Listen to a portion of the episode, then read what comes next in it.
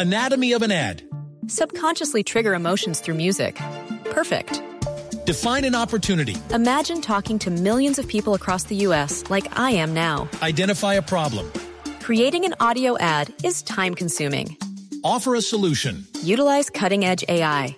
Imagine creating all that in under 30 seconds. Well, we did to create this ad. To learn more about AI in the audio industry, download the white paper from audiostack.ai. El ministro de Transporte, doctor Jorge Eduardo Rojas, posesionó a Ricardo Galindo Bueno como director de la Agencia Nacional de Seguridad Vial. Galindo Bueno es profesional en finanzas y relaciones internacionales de la Universidad Externado de Colombia. Viene a desempeñarse como cónsul de Colombia en Shanghái y previamente ocupó la gerencia de turismo corporativo en ProSport Colombia. Fue subdirector de integración y concentración regional de la Cancillería de Colombia, donde fue secretario pro tempore para la cumbre de la, de la comunidad andina. Galindo se declaró honrado de ser el primer primer director de la Agencia Nacional de Seguridad Vial, por lo que afirmó que su compromiso será total para que durante esta haya total transparencia y se puedan reducir las cifras de víctimas mortales y lesionados en las carreteras del país, para lo que trabajará en diversos frentes.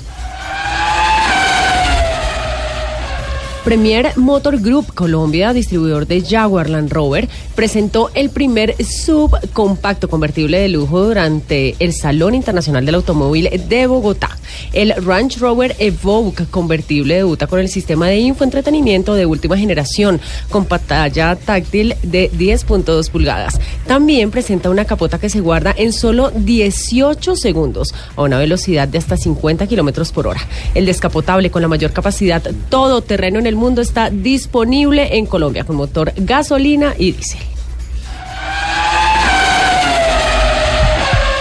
El británico Ron Denny fue destituido de la presidencia de McLaren, así como lo escuchan, destituido de la presidencia de McLaren esta semana, según trascendió en un comunicado de la compañía.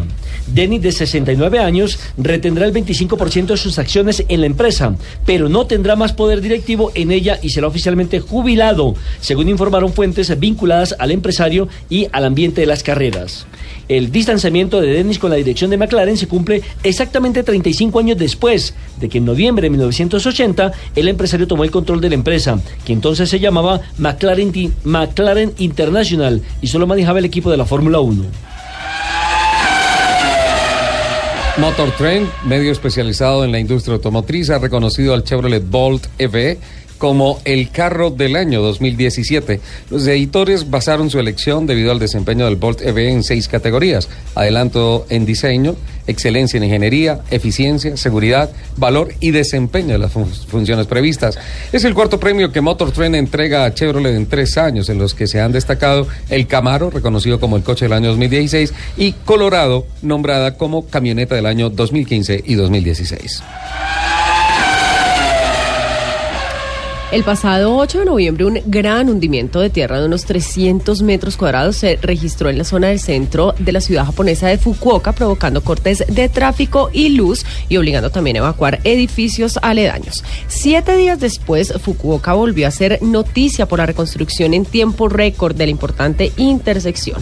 Los trabajadores de esa ciudad japonesa descargaron más de 7 mil metros cúbicos de tierra para rellenar el gigantesco socavón y reparar la avenida. Soichiro Takashima, alcalde de Fukuoka, la séptima ciudad más poblada de Japón, destacó que el trabajo se realizó en labor conjunta entre los sectores público y privado de esta ciudad. ¿Cómo se llama el ciudad? Se llama, se llama Soichiro Takashima. ¿Y la ciudad? Fukuoka. Una bachata. Ya, la noticia. ya. En la población boyacense de Firavitova, mira que tampoco me equivoco con ese nombre, Firavitova. Ambos se casos japonés, mañana. ¿no? Estamos muy pro.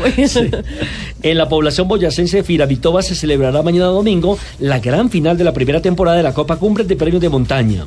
Sobre un trazado de 9 kilómetros se espera la participación de unos 50 trepadores que se distribuirán en 10 categorías. El trazado es completamente asfaltado. La programación arrancará a las 10 de la mañana y se extenderá hasta las 3 de la tarde. Los invitamos a que sigan aquí con la programación de Autos y Motos en Donde Lupi. En Blue Radio.